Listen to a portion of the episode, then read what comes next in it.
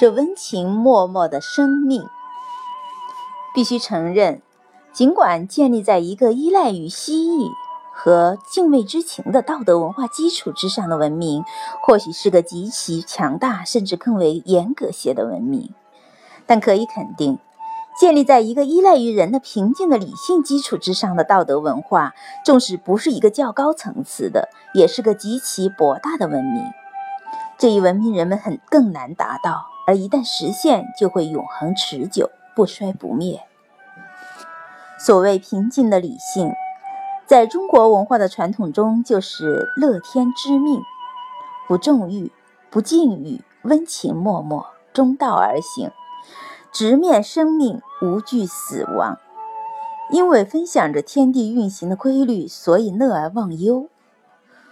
如果说中国文化的传统是人、自然、宇宙的和谐共存，姑且称之为生活的温情，那么西方文化的传统便也许可以称为超越的激情。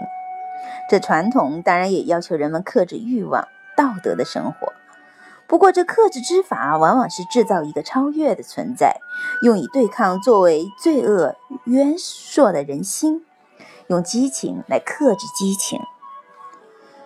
比如斯多葛学派就劝导我们，不要屈从于身体的劝说，也永远不要受感觉和欲望的操纵，因为完美的生活就是恪守义务，抵制所有相悖的欲望或冲动。比如斯宾诺莎就斩钉截铁地说：“被激情所左右的人是受奴役的人。”当然还有康德，他同样崇尚那摧毁情感的伟力。源于责任的行为必须彻底排除任何一种肉体或情感倾向的影响。